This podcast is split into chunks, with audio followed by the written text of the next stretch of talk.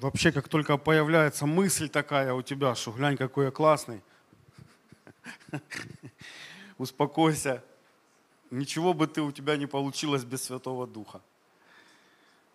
Если ты что-то и можешь сделать, то силой Божьей. Бог специально так сделал, чтобы нам хвалиться было нечем. Бог специально дает нам время, чтобы мы убедились, что мы кака, что мы еще там как-то.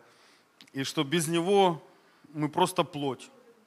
Да, без Него не могу делать ничего. А, а, а Павел говорит, ну, правда, это немножко с контекста вырвано место, он говорит, что все, все могу в укрепляющем Иисусе. Там он говорит ну, на определенную тему, но в принципе, в принципе, да. Вообще, если исследовать э, Ветхий Завет, то мы видим, что все реформы, которые происходили где-то вот в ключевых моментах истории, вы увидите там человека Святого Духа. Человека, на котором был Святой Дух. А Новый Завет, смотрите, еще интересный момент. Новый Завет говорит, что мы царственное священство. Было три помазания в Ветхом Завете. Помазание священника, помазание пророка и помазание царя. Аминь. И вот эти три все помазания, они были на Христе. И мы царственное священство. Он остается первосвященником, но пророчествовать можем мы. И, и как цари, э, ну, опять же, царями мы становимся благодаря тому царскому характеру, который в нас вырабатывается.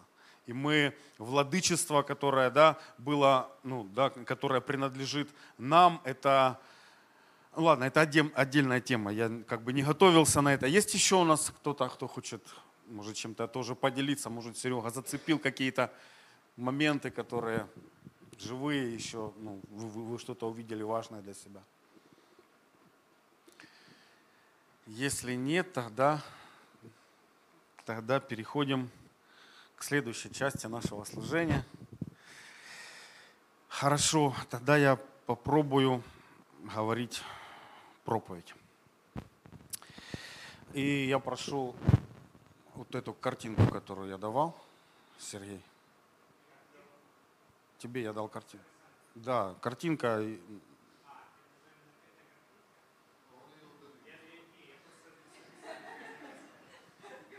Именно картинку я тебе скинул. Там это поисковой э, запрос. Там четыре места, и там я просто от этого хочу начать.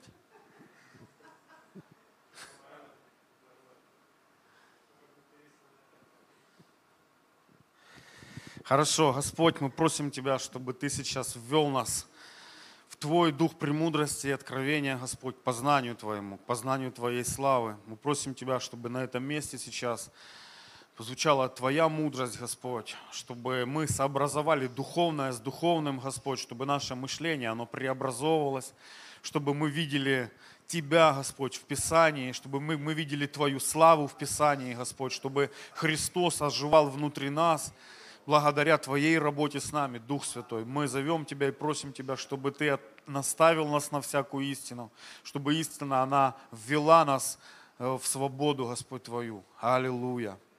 Аминь. Ну, я, возможно, сегодня не буду говорить о чем-то новом, э, неизвестном. Э, может быть, для кого-то сегодня слово, которым я буду делиться, оно ну, достаточно понятное. Я ну, как бы не вижу, что... Но в то же самое время я понимаю, что, ну, по крайней мере, это то, куда меня Господь ведет об этом говорить, не знаю. Я так, я так вижу. Я художник, я так вижу. Прошу прощения. Хорошо. Знаете, вот э, когда я читал 2 Тимофея 4.3, меня вот это место зацепило. Просто вот, вот этот термин «здравое учение». Ибо будет время, когда здравого учения принимать не будут, но будут по своим прихотям избирать себе учителей. Я забил э, вот этот вот термин, это чисто термин, я так понял, ну, в синодальном переводе, по крайней мере, это термин апостола э, Павла.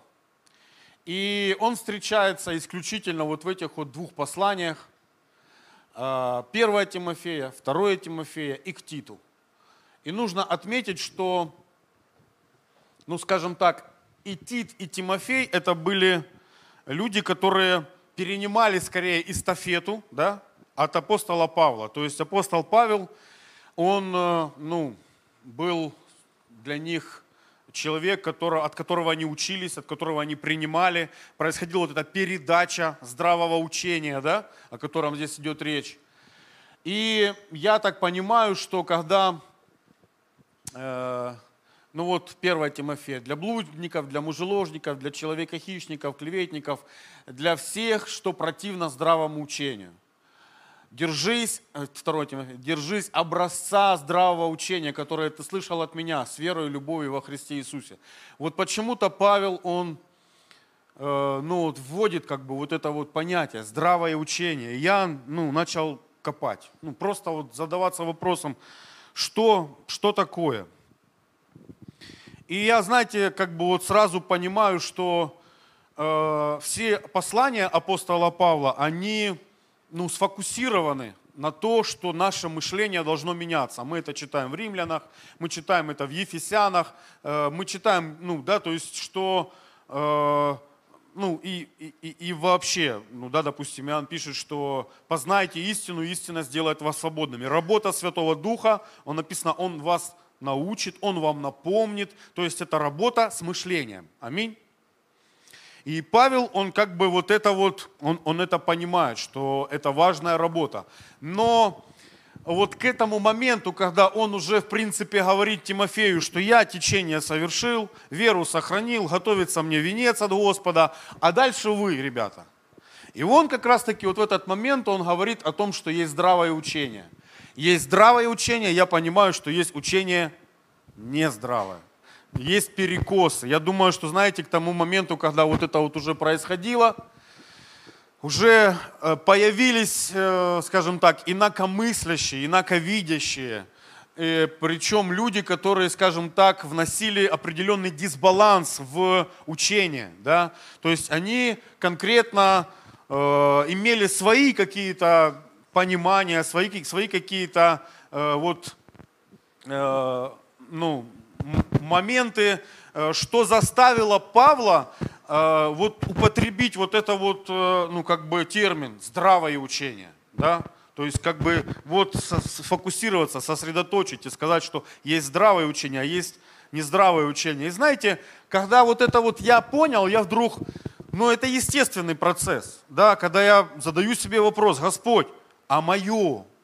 учение здравое?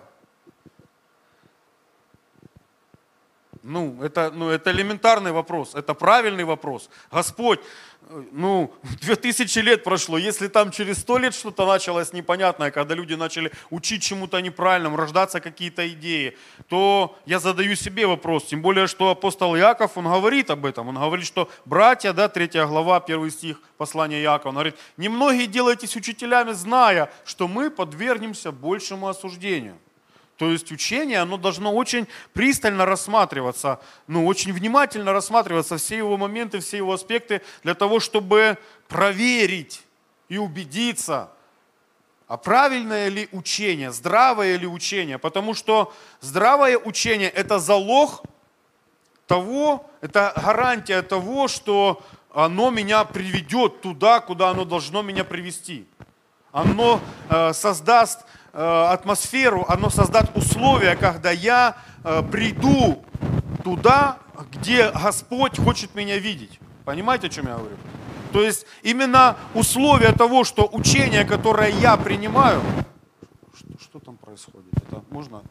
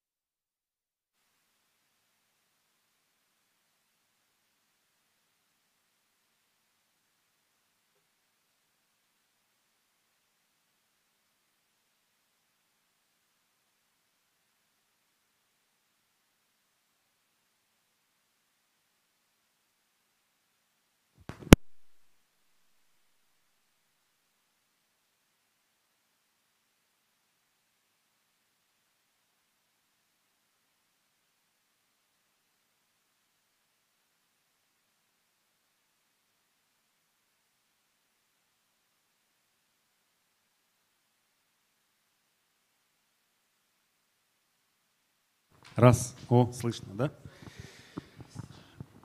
Так нас учили делать на прославление. Я даже в прославлении когда-то был чуть-чуть. Хорошо, так, на чем я остановился? На том, что здравое учение, э, оно гарантирует мне безопасность прежде всего, попасть туда, куда Господь направил меня. То есть э, залог того, что, ну знаете, как вот я еще, ну такой вот образ у меня есть для, для лучшего понимания. Э, представьте себе, что у вас есть компьютер, да, и э, вы озабочены тем, что вы не можете найти лицензионное программное обеспечение к нему. То есть разработчик, который этот компьютер создал, он выпустил для него программное обеспечение, лицензионное. И само по себе лицензионное обозначает, что оно дает гарантию безопасности твоего компьютеру, э, его работоспособности. То есть с компьютером будет все в порядке. Лицензионное. Понимаете? Лицензионное. Вот здравое учение, лицензионное. Проводим параллель, хорошо? И вот я понимаю, что ну, я вот на, на, находясь на расстоянии 2000-летней давности, как я могу быть уверен в том, чтобы, что мое учение, то, которое я озвучиваю прежде всего, или, ну опять же, я стараюсь быть честным, и я, э, ну, я понимаю, что я сам по себе продукт э, той вот теологии э, людей, которые были передо мной и у которых я учился – Понимаете, что вот ну, идет вот эта вот передача учения, идет вот эта передача э, ну, знаний, да. И я, я понимаю, что, ну, конечно же, э, не исключаю тот факт. И смотрите, есть такой стих, это в псалмах э, Давид, он говорит, можно его открыть сейчас.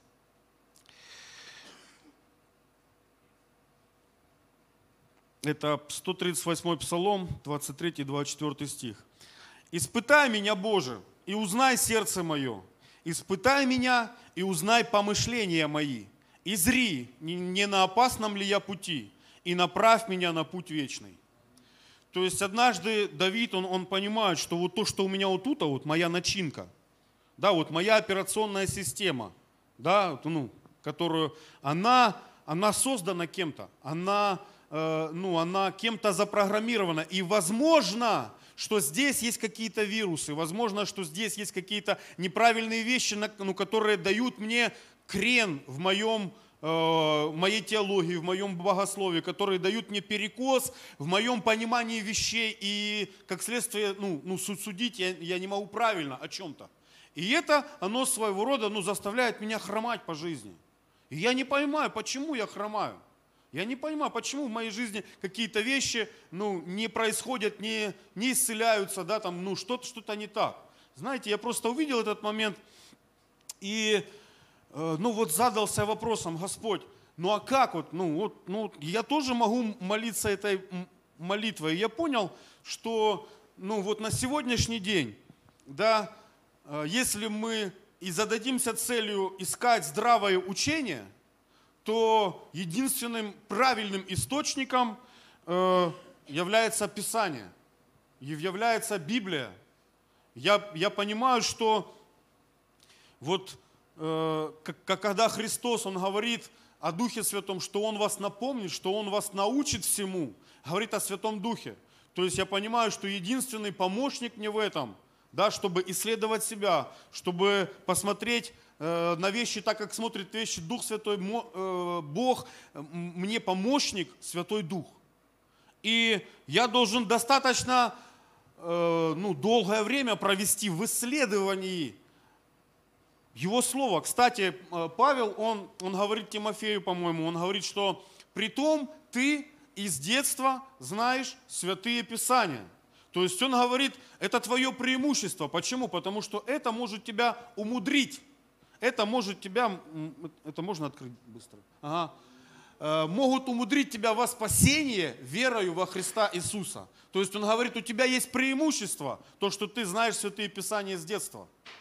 В другом месте апостол Павел, по-моему, или кто-то другой, он говорит, что э, хорошо, что вы обращаетесь э, к светильнику, да, к пророческим писаниям, который есть светильник, горящий, не помню, как там, то есть доколе не взойдет, да, светла, э, звезда утренняя. Звезда утренняя. То есть, то есть я понимаю, что я где-то все равно э, в течение вот своей жизни, даже имея, скажем так, перед собой какие-то образцы учения, да, которое мне передавалось от моих, э, ну, тех, которых передавали эстафету мне, да, я должен все равно э, хотя и доверяю им, видя их жизнь, да, как в другом месте написано, что вы, видя э, вот тот вот образец их жизни, да, их веру, ну, подражайте их вере, видя их кончину, написано, да. То есть я где-то должен взвешивать, я имею перед собой образец, но в то же самое время я имею перед собой истину.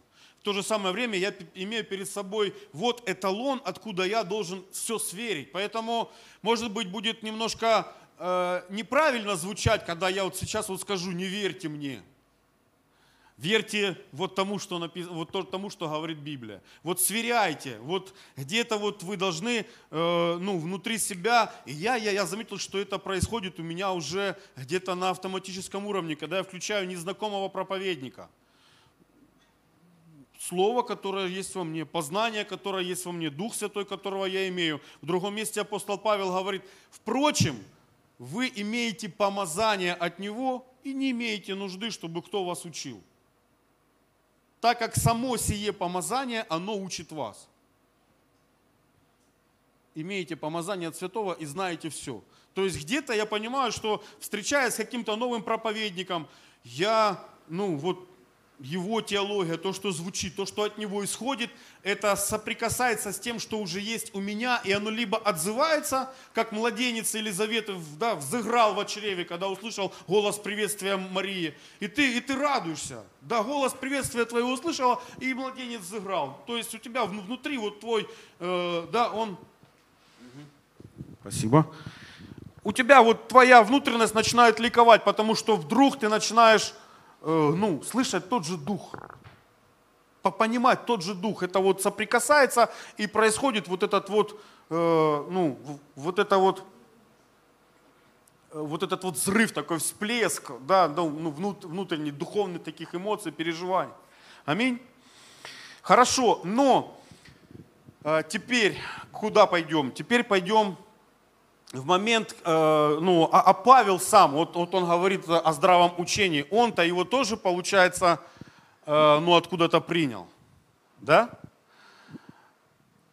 Он, написано, пристал к ученикам и был с учениками.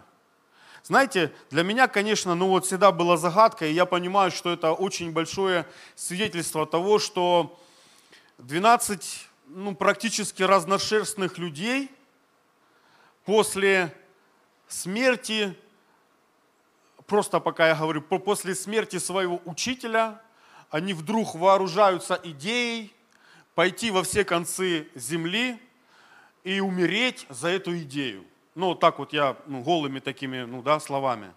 Я понимаю, что здесь чего-то не хватает. Здесь не хватает воскресения. Потому что вот то учение, которое пришло с неба, да, помните, а, а, э, Иоанн Креститель, он, он, он, он, он, он говорит об этом, он говорит своим ученикам даже, он говорит, э, идет за мною тот, у которого я недостоин развязать ремень на его обуви. Почему? Да потому что, э, ну, я, он, он там так и говорит, я учу как от земли, мое свидетельство, оно земное – то, что я имею в своем распоряжении, это вот познание мое, это вот, ну, хотя Иисус и говорит, что Иоанн это ну, светило, да, это ресурс неба на земле, ну, в какой-то его, ну, грани, да, но этот Иоанн, он умоляется, он говорит, что тот, кто идет за мною, его свидетельство больше моего. Почему? Потому что его свидетельство с неба. Он, говорит, знает все. Он да, как э, э, самаритянка говорит, мы знаем, что когда придет Христос, Он нам об, обо всем расскажет. То есть они практически э, ну, уже ну, знали, они понимали, что нужен, нужно дождаться прихода Мессии, Христа, для того, чтобы Он как бы вот расставит все на свои места. Расставит запятые, расставит точки над «и», и тогда все как бы ну, станет э, понятно. Знаете, я ну, ну, где-то вот увидел вот этот вот момент, когда э, Христос, Он, имея вот, ну, божественное откровение с неба, да, Он ходит по земле, и Он ищет, а кто достаточно созрел для того, чтобы принять это. Почему? Потому что Он не согласен на меньшее. Он спрашивает, за кого меня почитают люди? И ему ну, говорят, да ну как бы там, за пророка, за какого-то, за Иоанна, там, которому голову обезглавили и думают, что ты воскресший Иоанн, или там за Илию, да, там, а вы меня за кого почитаете?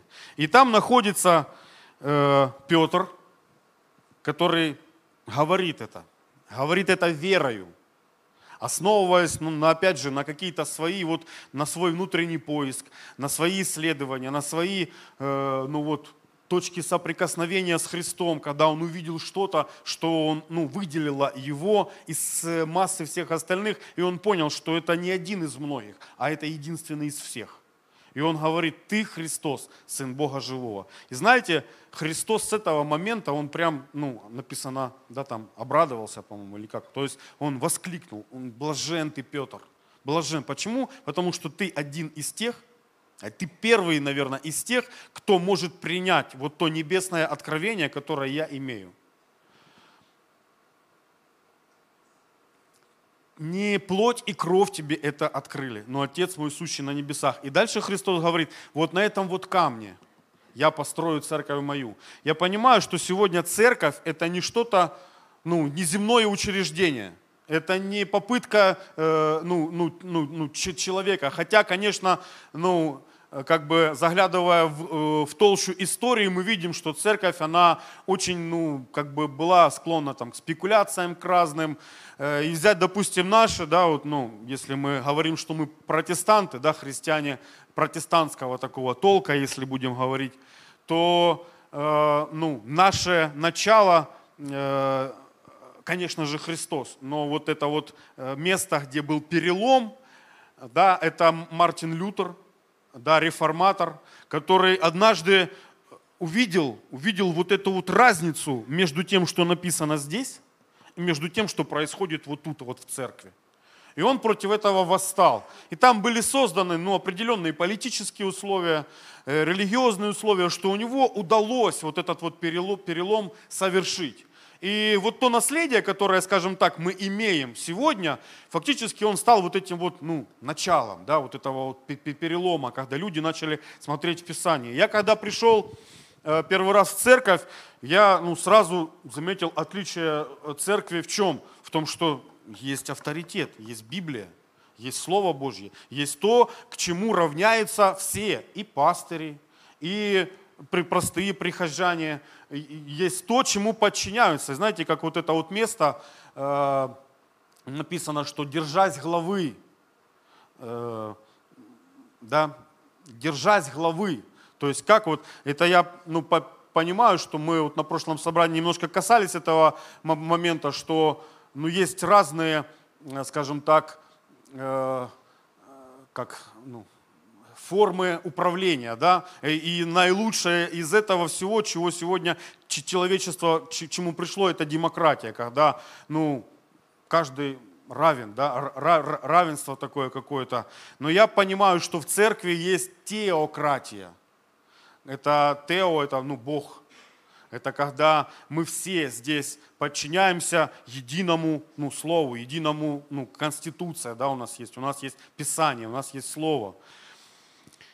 Почему? Потому что, как вот я вижу, когда э, Христос, он, он говорит, что на этом камне я основываю церковь мою, которую врата ада не одолеют, вот тут вот мы должны понять, что не просто сама по себе церковь, а именно вот то откровение, которым обладает церковь, как знание, пришедшее через Христа на землю, и которое фактически выводит человека из-под власти сатаны. Потому что, да, ну, есть много мест Писания, которые об этом говорят. Одно из них, э, допустим, вот это, которое говорит, что сыны противления, которые, да, э, э, что, что мы раньше жили по воле князя, господствующего в воздухе, который ныне действует в сынах противления. То есть фактически я, знаете, так вот увидел, что есть сыны, которые противятся истине, воле Божьей противятся, и они э, ну, исполняют чью-то волю. И спроси сегодня у человека на улице, чью волю ты исполняешь? Но он, конечно же, скажет, что свою волю. Да, я, я тут э, царь царей, Господь Господь, слава Аллилуйя. Мы так ну, смеемся иногда, когда э, за рулем едем, и впереди человек, который, ну, как бы чувствует себя вообще королем на дороге. И мы так, во, еще один царь царей, Господь Господь. То есть, но фактически Писание открывает нам эту завесу, и мы видим, что есть, есть э, тот, который подчинил себе волю человека. И вот где-то вот на собственном опыте, не знаю, насколько вы это прощупали, я это очень достаточно хорошо прощупал, когда я понимаю, что ну, я раб греха, был, по крайней мере, раб греха. Мы сегодня пели песню, да, я не буду рабом греха. Но как это не буду рабом греха достигается? То есть я понимаю, что это процесс, да, и это процесс, который, э, который создал Христос, который создал Бог, запланировал Бог, учредил Бог, но Христос, придя на землю, оставил вот слово, да, оставил вот учение, э, здравое учение, о котором далее говорит апостол Павел. И если эта начинка, вот я тоже думаю, тут было бы как классно, чтобы вот так вот подходишь человеку, кнопку нажал и откатил его до заводских настроек. Ну, не происходит так. У нас получается так, что мы приходим к Богу со своим уже, да, вот этим вот, э, ну, багажом, и нам надо вот это вот то, о чем говорит Павел, преображаться обновлением ума своего. То есть это процесс освящения фактически. Это то, когда наши, э, наши мысли, то, когда то, как, как мы, они приходят в согласии с Богом. И знаете, я вот на этой неделе, как раз когда был у нас марафон, э, молился, и вот Бог так вот меня четко, прям я так это увидел, повел меня в вопрос воли Божьей. Я вдруг понял, что на самом деле воля Божья – а это и есть то, ну, да, ну, что говорит Иисус. Он говорит, кто хочет творить волю Божью, тот узнает об этом учении. Помните это место? Кто хочет творить волю Божью, тот узнает об этом учении. Он говорил о своем учении. Да? И э, то есть я где-то увидел, ну, понимаю, что небеса, они имеют для себя ресурсы для моей жизни да, но эти ресурсы, они высвобождаются, то есть как бы, ну, есть воля Божья. И когда я вхожу в волю Божью, тогда я попадаю в, в колею, скажем так, где высвобождаются его ресурсы. Вот, вот такой вот образ, чтобы было понятно, знаете, когда мы видим, э, едет э, троллейбус, не трамвай, который едет, да, по рельсам, а троллейбус, который как бы, ну, волен поворачивать, куда, ну, хочется вот водителю, который там сидит, да. Но как только э, он едет, ну, съезжает э, с, ну, вверху идет вот эта контактная линия, да, которая там, там ну, ну с, с энергией, с электричеством, троллея, да. Как только вот он ну, поворачивает куда-то, ну, чуть-чуть не так, свернул, только раз эта троллея соскочила с контактного провода и пру, все, приехали. И водитель что делает? Выходит и обратно вот, ну, соединяет, да, вот этот вот, ну, троллею. Почему? Я просто увидел вот этот вот образ, как вот э, тот момент, когда мы, когда мы теряем, мы выходим из воли Божьей, все, ты как вроде бы на лыжах по асфальту, ты гребешь, гребешь, ну ты уже, уже, уже ты не знаешь, ну, ну волю Божью, ты, ты уже не волю Божью исполняешь. И иногда ты просто, когда чувствуешь, Бог, ну что-то не так. Что-то происходит не так. Что происходит? Где я ушел? Где я? Я что-то сделал не так? Интересно, знаете, давайте откроем это тоже. Переживание. Сейчас.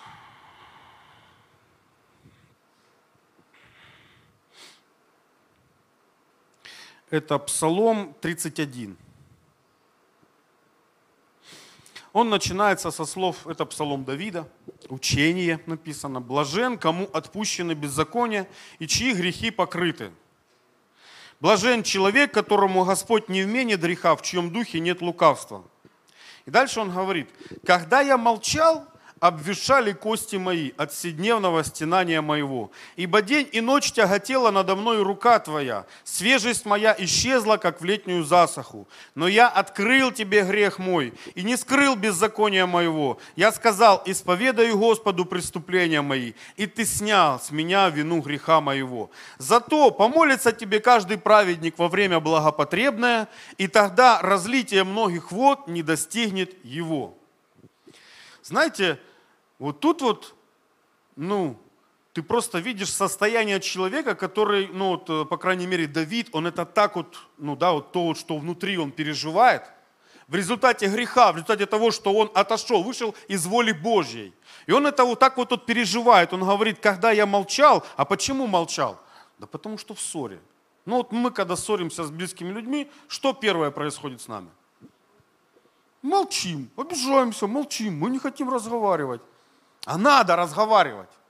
Надо разговаривать, чтобы конфликт решать. Нет, мы отворачиваемся, сопим стенку в дверь, не хочу разговаривать. И я понимаю, что некоторые, ну, у них ссоры так э, затяжные, что, ну, там, ну, кто в своей ссоре, там, допустим, с супругом, с супругой не разговаривал три дня? Нету таких? Блаженные вы люди. Мы тоже, по-моему, да, до такого не доходило. У нас как бы всегда это, ну вот, но это, это, это нормальное, э, скажем так, не то, что э, э, неправильно сказать нормальное, но это естественное, то, что рождается в результате конфликта, в результате обиды, в результате вот, да, молчания. И вот тут вот, вот тоже что говорит, когда я молчал, а что ты молчал? Ну потому что, ну как бы, ну а что говорить? Да? И он говорит, вот пока я молчал, вот слушайте, вот пока ты молчишь, если у тебя грех, там где-то ты ушел а, а, из воли Божьей, согрешил, вот пока молчишь, это время работает против тебя. Вот это вот у тебя происходит. Обветшали кости мои от седневного стенания, ибо тяготела надо мной, свежесть исчезла. Но потом он говорит, я открыл грех твой и не скрыл беззакония моего. И он тут, тут да, э, э начинает псалом, Блажен человек, которого, а, кому отпущено беззаконие. А что надо, чтобы беззаконие было отпущено? Поговори, да, он говорит, зато помолится тебе каждый праведник во время благопотребное, то есть вовремя. А когда это вовремя? Да гнев, гнев э, э солнца да не зайдет во гневе твоем.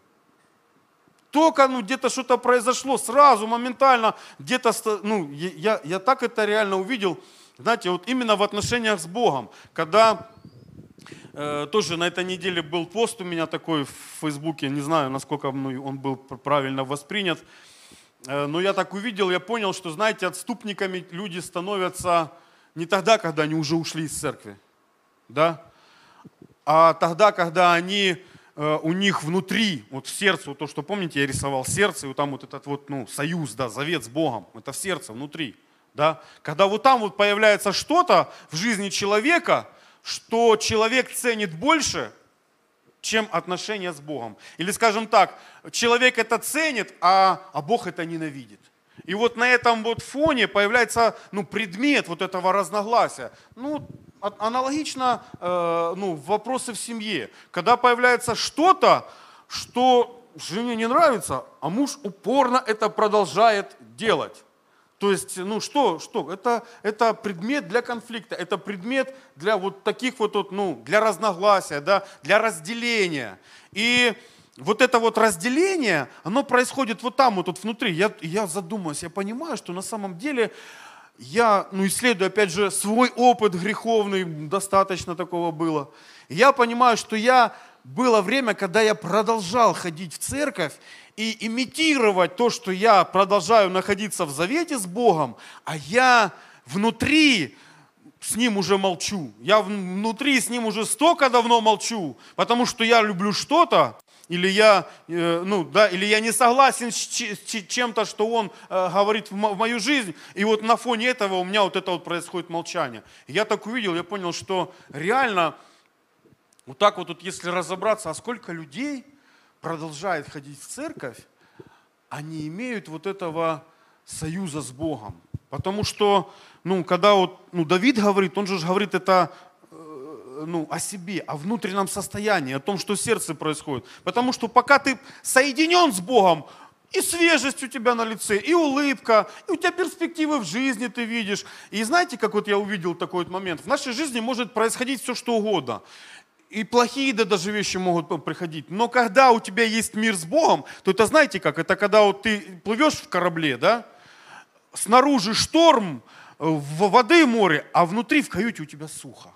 Это вот такое вот состояние, когда там вот внутри у тебя все-таки есть уют с Богом, и через, и благодаря вот этому вот уюту с Богом ты можешь проходить через все бури и штормы твоей жизни. Аминь. Спасибо за ваше аминь. Да, и вот этот вот момент, знаете, как я увидел,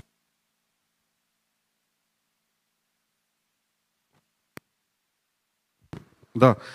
Э, увидел вот этот момент, когда Христос приходит на землю, он как раз таки говорит, кто хочет творить волю Божью, я покажу вам коридор.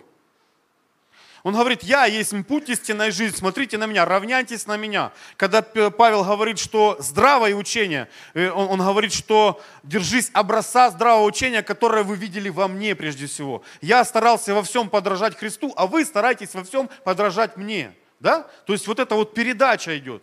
Я просто увидел, знаете, вот этот вот момент, когда Христос, Он говорит, я создам церковь мою, э, которую врата ада не одолеют. Как это? Я просто понял, что Он э, дает возможность, знаете, как создает вот этот вот коридор для нас, идя которым власть сатаны в нашей жизни э, исчезает. Как он ну, контролирует нашу жизнь? Как он приходит? Навязывая свою волю. Он, и, и мы влюбляемся, можно сказать, в его волю. Знаете, настоящее покаяние, как раз мы сегодня об этом вот касались в машине, когда ехали. Э, вот настоящее глубокое покаяние, это когда ты вдруг начинаешь молиться и говорить, Господь, спаси меня от меня самого. Потому что вот тот, кто я, тянется ко всему какому-то вот непонятному, нехорошему. Ну, спаси меня от меня самого, потому что моя душа, она прилепилась к каким-то вещам, которые ты не любишь, которые ты говоришь, что они мне вредят. Я фактически сам себя уничтожаю. Я делаю такие вещи, которые, ну, вредят моей жизни как минимум. То есть это я себе делаю. И когда Христос приходит, да, Он, во-первых, вот Его э, смерть, да, она написана является платой, ценой для искупления. Тогда, когда мы были во власти сатаны. То есть без Христа э, этого коридора не могло возникнуть. Но когда приходит Христос, Он говорит, я есть путь. И Он заплатил за цену, цену нашего исхода. Но знаете, как вот это как прообраз, что э, ну, цена была уплачена, и как бы э, прообраз, когда Бог, Он выводит евреев из Египта, да? Но Египет-то из евреев еще потом 40 лет выходил. Понимаете, это вот процесс освящения. Это то, когда мы приводим в порядок свои пути с Богом, приводим свои отношения с Богом. И фактически вот можно так сказать, знаете, как вот мы, я помню, э, ну так вот в церкви, по крайней мере, говорили, что вот приди, покайся, и у тебя все будет хорошо как, ну, как вроде бы вот только покайся, вот только вот скажи, Иисус, ты мой Господь, и все сразу будет хорошо. Подождите. Ну, то, где я сейчас нахожусь, вот то, что я сейчас имею, это результат того, что я посеял вчера. Ну, закон сеяния и жатвы, он же не прекращается. То, что, и если я сегодня буду продолжать сеять то же самое, что я сеял вчера, то ты хоть молись, хоть замолись, ты все равно окажешься, ну, ты будешь вот в этом вот замкнутом круге, вот в этом порочном круге, и как оттуда выйти. Да, вот Павел, он посвящает этому тему и говорит, что как вырваться из э, вот этого притяжения греха, как вот с этой вот орбиты греха выйти. Да, вот мы говорили, я не буду рабом греха. Каким образом? И знаете, мне Бог опять же дал вот такой вот интересный э, образ. Такой вот интересный образ. Все ездили в машине, да? И вот когда вы э, на большой скорости выставляете руку э, с окна, да, вот если вы вот так вот ставите, то вы чувствуете, как вот, ну, вашу руку что-то давит вот туда назад, да? Да? Если вдруг вы ставите свою руку так, вы слышите, что это сопротивление воздуха, оно возрастает, и вам нужно больше силы, чтобы вот удерживать руку в таком состоянии. Ну, правда? Ну, да, испытывали? А замечали, что сделать, если руку поставить вот так вот, вот, вот под углом? начинаем взлетать, да. Это вот реально момент, когда вдруг появляется сила, которая тебя поднимает вверх. Твою руку поднимает вверх. Если поставишь руку вот так вот, то ты используешь вот эту силу, да, э, чтобы э, ну, твою руку начнет прижимать, появляется сила. Вот услышьте, появляется какая-то сила, которая заставляет твою руку либо вниз опускаться, либо вверх. И э, то, что я сейчас ну, вам о чем говорю, это в принципе закон аэродинамики. Да? И вот этот вот угол, ну, да, хотел рисовать, но уже не буду, тут совсем чуть-чуть. Э, вот этот вот угол, он, он называется углом атаки. И именно он обеспечивает вот эту подъемную силу. я вот просто вот провожу вот эту вот проекцию, когда э, Христос, Он обеспечил, да, и дал нам вот этот вот путь и дал нам еще Святого Духа, который опять же что делает? Он старается, это его он, э, задача привести нас в полное соответствие со Словом, в полное соответствие с волей Божьей. Это его задача пробудить нас к святости, потому что Он и есть Дух Святой. В другом переводе написано, или не знаю, не в переводе, но это обозначает, что Он Дух Святости – когда ты с Ним соприкасаешься, э, это Он побуждает тебя к святости Божьей. Это, это Его желание, э, ну, да, вот, ну, это Он возбуждает тебе. Э, написано, что соединяющийся с Духом Божьим становится один Дух с Ним. Ты не можешь одновременно быть соединенным с Духом Святым и грешить. У тебя это не получится. Дух Святой тебе это ну, ну, ну, не даст. Ты, ты, ты не сможешь этого делать, тебе либо надо будет разорвать отношения со Святым Духом и вот пойти вот туда, вот тут в грех, либо тебе надо будет сказать, отойди от меня, сатана, ибо написано. И вот, да, и в, в обнимку с Духом Святым. Смотрите, э, Павел апостол, он, он использует вот такие моменты огорчать Святого Духа. Он использует так, так, такие моменты, э, может, вы мне подскажете, оскорблять Святого Духа. Да? Э, он, он говорит, что как угошать Святого Духа. То есть вот, вот, эти вот, все, вот это вот все наш союз да, с Богом, который обеспечивает нашу свежесть, который обеспечивает Божью жизнь в нас. Мы сами его можем прерывать, выходя из воли Божьей. Вот теряя контакт вот этой вот, ну, с троллеей, которая есть воля Божья. Да? Но когда ты находишься в воле Божьей, вот это вот и есть вот этот вот коридор, когда ты попадаешь в волю Божью и держишься, дьявол теряет над тобой власть, теряет власть над твоей жизнью. И это твоя, э, ну, твое, это наше преимущество, когда ты знаешь путь, которым идти. И этот путь Христос. Он оставил для нас следы. Поэтому говоря о вопросе спасения – это сложный вопрос на самом деле, и я не берусь рассуждать здесь. Ну, я только, может быть, э, могу сказать свое мнение, потому что, знаете, даже пастор однажды говорил, э, что лучше этого вопроса не касаться. Почему? Потому что, э, ну, вот этот вот вопрос, а можно ли потерять спасение? Ну, на самом деле, вот так вот, опровергнуть или обосновать его на 100% нельзя. Но, э, знаете, вот эти вот споры как бы на, на этот счет, они ведутся уже не одно столетие. И мы, э, ну, попытаясь выяснить, можно ли или нельзя, мы ни к чему все равно ну, не придем. Мы только, знаете, как ну, перессоримся, короче. Но я уже вот, ну, э, знаете, сталкиваясь с, с этим вот моментом, э, и опять же, исследуя этот, момент, да, э, я только вот как рекомендация, наверное, и, и опять же, если мы говорим о здравом учении, да, э, ну, я не хочу, ну, тут сложно, на самом деле сложно, но я просто, наверное, выражу свою точку зрения, не Э, не, ну, не утверждая, что это вот доктрина, что вот так вот только и думаете, по-другому, если вы будете думать, то это будет неправильное учение. Я просто, ну, наверное, выскажу свою точку зрения, что я думаю по этому счету. И, наверное, во главу всего этого я поставлю место, когда ко Христу пришли ученики, апостолы и спросили, а кто же может спастись? Помните это место? И Христос им ответил, Богу это, э, людям это невозможно, Богу же все возможно. Да? И я понимаю, что э, ну, должны быть какие-то критерии. Ну вот, допустим, еще одно место, которое меня тоже вводит в глубокое размышление. Да? Э, это Иоанна, э, точнее, это не Иоанна, это Откровение Иоанна, Богослова, третья глава. Откровение, третья глава.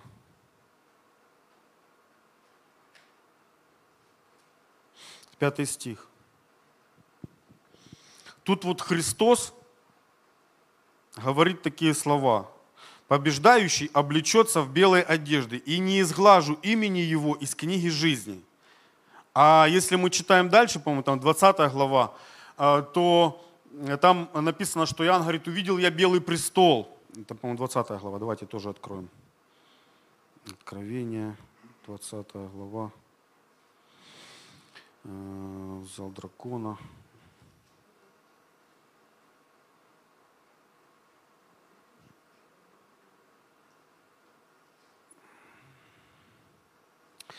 И это 15 стих, 20 глава, 15 стих. «И кто не был записан в книге жизни, тот был брошен в озеро Огненное». Э, где-то тут за озеро Огненное написано, что это смерть вторая. То есть э, вот этот вот, ну, как бы прецедент. И еще в самом последнем, по самой э, последней главе написано, что кто из этой именно книги, я так понимаю, да, э, э, Бог говорит ему записать эти слова книги, и он говорит, кто чего к этому прибавит, или кто чего от этого убавит, у того Бог отнимет участие. Сейчас я, чтобы... Откровение, 22 глава. 19 стих, 18. «Итак, и я также свидетельствую всякому слышащему слова пророчества книги сей. Если кто приложит что к ним, на того наложит Бог язвы, о которых написано в книге сей. Если кто отнимет что от слов книги пророчества сего, у того отнимет Бог участие в книге жизни и в Святом Граде, и в том, что написано в книге сей». Короче, из, ну, из книги слов не вычеркнешь ну, не добавить, не прибавить нельзя. И, и э, ну, как бы Христос, Он об этом говорит, говорит, ну, утверждая, да. И вот третья глава, она дает, ну, как бы повод для размышления. Третья глава, э, когда говорит, и не изглажу из книги жизни. Господь, а что, разве есть что-то, что может, ну, какие-то, ну, критерии, какие-то, э, ну, моменты, которые могут заставить тебя изгладить мое имя из книги жизни. Вот, ну, я понимаю этот вопрос, он негласно звучит, когда мы читаем это место, правда? Возможно, есть что-то, а возможно, нету. Но вот я не знаю. Но знаете, как вот относяться, а, а, отношусь я к этому вопросу э, так вот ну, серьезно. Почему? Потому что я увидел такой вот момент, очень ну, знаковый для меня, по крайней мере. Потому что, э, когда я исследовал вопрос и был где-то склонен к тому, что э, спасение потерять нельзя, э, то я понял, что ну, оно очень логически обосновано, оно звучит правильно. Но я увидел один негативный момент в этом, в том, что если я так думаю, то это поощряет меня или провоцирует меня остановиться в в вопросе освящения. Это где-то создает такие условия, создает такой вот, вот прецедент, когда я могу ну, халатно относиться к тому, ну, как я живу, того, что я делаю, э, немножко ну, списывать себе, быть требовательным к другим, а к себе э, ну, более лояльным. То есть я увидел, что ну, такое понимание вопроса, оно провоцирует во мне охлаждение желания освящаться. И я понимаю, что это ну, не очень хорошая тенденция. И когда мы читаем Новый Завет, именно, ну, вот именно слова Иисуса, который рассказывает притчи, то там мы видим неоднозначные моменты о том, что одних он, он поставит по правую руку, других по левую руку. Будут овцы и будут козы. И это, э, ну, таком вот в классическом как бы толковании овцы это те, которые послушны, а козлы это те, которые непослушны. Но с другой стороны, я также понимаю, что у меня не слушаться Слова Божьего, не идти путем Христа. Но вот как, знаете, вот этот вот момент, я не верю, что мое рождение свыше, ну, что такое рождение свыше? Это прежде всего то, что потом что-то меня изменяет. Ну, как-то это рождение свыше, оно проявляется в моей жизни. Оно делает меня другим. Оно изменяет меня. И не может быть такого, чтобы этот вот э, процесс он остановился. Более того, э, мы читаем, это есть, э, это, это записано, что освящение – это есть воля Божья. Место это, давайте откроем.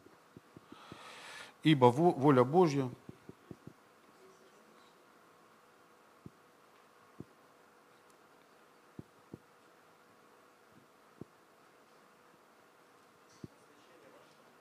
Да.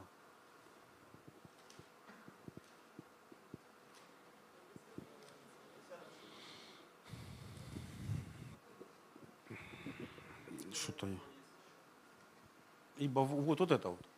Ибо воля Божья есть освящение ваше, чтобы вы воздерживались от блуда. И там еще есть продолжение этому. Сейчас давайте Ефесянам. Я открою. Ефесянам. А, 1 Фессалоникийцам, прошу прощения. 1 Фессалоникийцам 4.3. 4.3 чтобы каждый из вас умел соблюдать свой сосуд святости и чести, а не в страсти похотения, как язычники, не знающие Бога. Чтобы вы ни в чем не поступали с братом своим противозаконно и коростолюбиво, потому что Господь мститель за все это, как и прежде мы говорили вам и свидетельствовали. Ибо призвал нас Бог не к, не к чистоте, но к святости. Итак, непокорный, непокорен не человеку, но Богу, который дал нам Духа Своего Святого я понимаю, что вот этот вот процесс освящения нашего, да, преображения в образ Христов, это как раз таки вот этот вот внутренний момент, когда мы заодно со Святым Духом, когда Он нам из Писания, Писания, да, мы читаем Писание, и вдруг Писание, оно же имеет такое свойство читать нас самих, проверять нас самих. Да? И когда Дух Святой, Он находит внутри нас что-то, что не соответствует воле Божьей, Он говорит нам об этом, и мы начинаем молиться, искать волю Божью, чтобы исполнить ее. Мы знаем, вообще это интересно, знаете, как Бог сделал. Он же сделал так, что э, делает так, чтобы нам воля Божья стала известна. И не насилуя нашу волю, Он ожидает нашего решения. Потому что если бы Он создал нас людьми, которые э, имели возможность вернее, не имели возможность выбора, а он считается с нашим выбором, то он как бы и не насилуя нас говорит, вот это то, где я хочу тебя видеть. И, ну, да, написано, противостаньте дьяволу и убежит от вас. Смиритесь под руку Божью, вознесет вас свое. Вообще, все Писание, оно как бы заточено на то, чтобы, ну вот именно Новый Завет и все послания апостолов, оно заточено на то, чтобы мы шли путем преображения, путем освящения, и это есть воля Божья.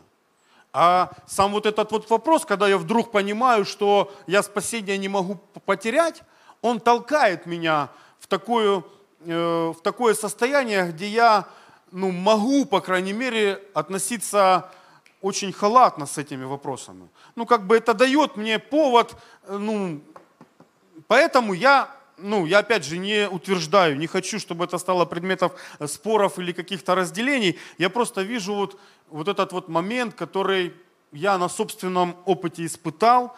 И знаете, как Павел говорит, все испытывайте, хорошего держитесь. Я увидел, как у меня появилось вот это вот такое ну, пренебрежительное отношение к воле Божьей, которая есть освящение ваше. Поэтому я считаю это немножко таким вот, ну, не сказать, чтобы, ну, чтобы не обидеть. Тут, наверное, не получится. Ну, это вот просто честно, искренне вот то, что я думаю. Потому что, если, опять же, я, знаете, оставляю всегда право Богу меня исправлять. Я верю, что э, и знаю это, что вот некоторые вещи касательно учения, теологии, э, те, которые я знал, допустим, пять лет, вот так вот, вот пять лет назад, то спустя пять лет вот Бог меня привел в состояние, когда я на этот вопрос смотрю уже немножко иначе. И Павел об этом говорит. Он говорит, кто чего достиг, тот в том и пребывай, и потому правилу живи. А если вы что-то э, ну, ну, не так видите, да, то и это Бог вам откроет. Вот я понимаю, что вот задача оставаться открытым перед Богом, не вцепиться в то, что вот я понимаю, и считать, что все, вот я теперь знаю, а вы никто ничего не знаете. Это неправильная позиция, я считаю, потому что вот э, надо позволить. Э, и, и, и знаете, вот я еще увидел вот этот вот момент, когда, э, ну, допустим, люди, которые находятся за границей, да, и не переживали, ну, чисто вот такой практический момент, и не переживали того, чего переживают люди в Украине, вот сталкиваясь, да, с какими-то моментами. Я говорю сейчас за верующих людей. Ну, вот они реагируют не так, как мы. Я понимаю, что им, им просто, чтобы их теология изменилась, ну, их надо просто поместить вот, ну, вот сюда вот рядом, и, ну, смотришь, дойдет. То есть, как бы, э, вот именно в практическом а, моменте. То есть некоторые взгляды, они меняются. Это очень похоже на то, когда, знаете, я э, закончил 4 курса э, техникума э, по специальности электромеханик. И я думал, что я вот такой дипломированный специалист, сейчас вот я приду и всех тут научу. И я помню свое первое переживание, когда я подхожу э, к пускателю шахтному, открываю, э, и я понимаю, что научите меня, ребята, потому что то, что я знаю, э, чисто вот теория, да, она вообще, ну вот где теория, где практика. Я понимаю, что мне нужен простой автослесарь, который закончил обычную бурсу, но он имеет опыт – он имеет опыт, он, он говорит, так, вот это, вот это, это, это, вот это вот сюда, вот это вот сюда. И если, я даже думаю, мне, ну, иногда задается такой вопрос у меня, зачем я учился 4 года? Но если я реально, вот я, я, я все равно нуждаюсь вот в этом человеке, который бы меня, вот тут вот я сейчас, вот, вот на практике, он мне вот это, вот это блок, вот это, вот это вот сеть, вот это вот пускатель, вот это вот э, защита, ну, да, там все. Вот если я нуждаюсь все равно вот в этом человеке, моя теология, она ну, вернее, моя теория, она, ну, она очень слаба, она очень приземлена, она в моих каких-то красках, в моих каких-то воображениях. Но когда я встречаюсь э, со своей ну, теорией в голове на практике, с практикой, я вдруг понимаю, либо эта вот теория что-то оправдывается, а что-то меняется. И я уже смотрю на ту теорию, которая была, э, что, что было правильно, что было... Я уже тогда только могу судить о чем-то. Когда у меня есть вот практика, когда я э, ну, сам лично взял, сделал, столкнулся с чем какими-то проблемами, и я уже тогда могу о чем-то ну, говорить. Если я опыта практического не имею, как вот люди, которые рассуждают о войне, находясь, э, ну, я так просто, ну, я яркий образ, никого не хочу осудить, они просто не имеют вот этого вот опыта, который мы получаем здесь, именно как верующие, да, потому что, ну, это живо, когда, я помню, первые годы войны, э, годы, годы, Господи, прости, первые дни, войны, когда у нас, ну, среди верующих начали подниматься вопросы, что ну, врагов любить надо, и я понимаю, ну подождите, ну что-то тут не так, надо выяснить. И ты понимаешь, что это острый, больной вопрос, который стоит на повестке дня, и тебе надо на него как-то ответить. И раньше он ну, не возникал вот так вот остро, раньше он не звучал вот так вот, вот ну, ну, а, актуально он не был таким, пока вот не возникли вот эти вот обстоятельства. И тебе надо понять, куда идти, тебе надо понять, ну, ну за, за, за что держаться. И опять же, ну, мы руководствуемся Писанием. Начал туда туда смотреть, искать, понимать, сообразовать духовное с духовным, но имея уже практическое, реально практическое вот взаимодействие с вещами, которые окружают нас. Хорошо. Аминь. Чего еще не сказал, у меня обычно, знаете, как бывает, уже потом в понедельник я начинаю осмысливать все, чего говорил, потом вспоминаю еще кучу всего, чего не сказал. И вот пытаюсь сейчас сразу вспомнить, чего еще я не сказал. Ну, вроде бы как все. Все, да?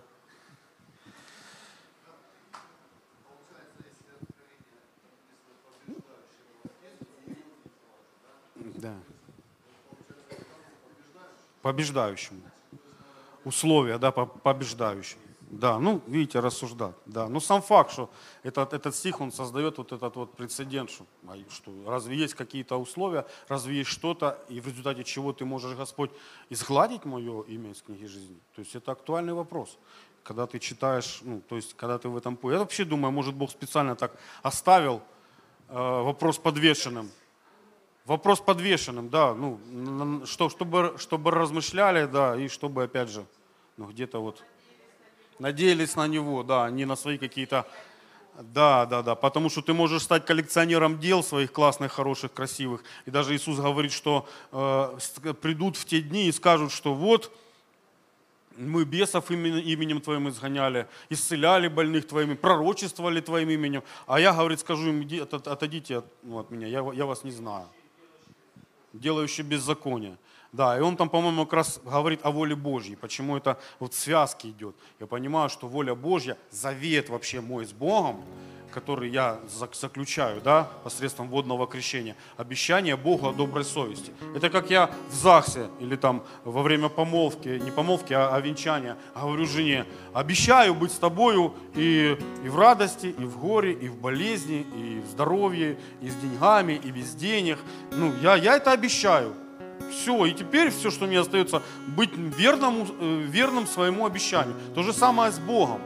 Когда ты, ты говоришь, что Господь, вот я вступаю в свой завет. Другими словами, если э, в Ветхом Завете э, было, ну то есть Бог он упрекает Израиля и говорит, что вы завет мой нарушили. То есть я понимаю, что и Новый Завет не исключение, мы тоже можем его нарушить. Но хотя, опять же, Новый Завет – это завет Бога с Христом. А Христов нас ходатай. И нам нужно быть во Христе, о чем мы говорили. Да? А как быть во Христе? Ну вот быть вот в этом вот коридоре, который ну, он очертил. Но вот если написано, что вот там вот, вот есть дверь, которой можно выйти и спастись, то мне, находящемуся вот в этой точке, ну нужно до той двери добраться. Но мне нужно в этой дверью выйти, мне нужно сделать действие. Да? И когда э, Писание, допустим, 11 глава евреям, она говорит о том, что э, верою что-то люди сделали. Верою Э, э, этот самый Авраам повиновался. Верою Ной построил ковчег. То есть вера, она фактически э, была так, такие реакцией человека на то, когда Бог, Он озвучивал свою волю. Выйди из Ура Халдейского. И он верою своей повинуется и идет, выходит. То есть и в этом, в этом случае вера, она Э, становится, ну, достигает совершенства. Иаков этот же, он говорит, что покажи мне веру твою без дел твоих. А я тебе покажу веру мою из дел моих. Правда? То есть такой вот тот момент, что вера, она является безусловно ключевым моментом, но вера в своем развитии, она имеет дела. Вера не может, если она живая, она не может остаться без дел. Как же, та, та, та, так же само, как и рождение свыше, э, соединение с Богом, завет с Богом, он не может не э, производить результаты, плоды, правильные плоды. Да? И эти правильные плоды, они опять же рождаются вот там, вот, когда ты соединен с когда ты с Ним в союзе, когда этот союз ничем, э, ничто не разрушает, когда между тобой и Богом ничего не становится, когда ты соединен, продолжаешь хранить это верою, идти к своему спасению, совершать свое спасение, совершать свое спасение. Ну, если что-то не так, простите, и да откроет нам Господь все то, что так. Да? Аминь.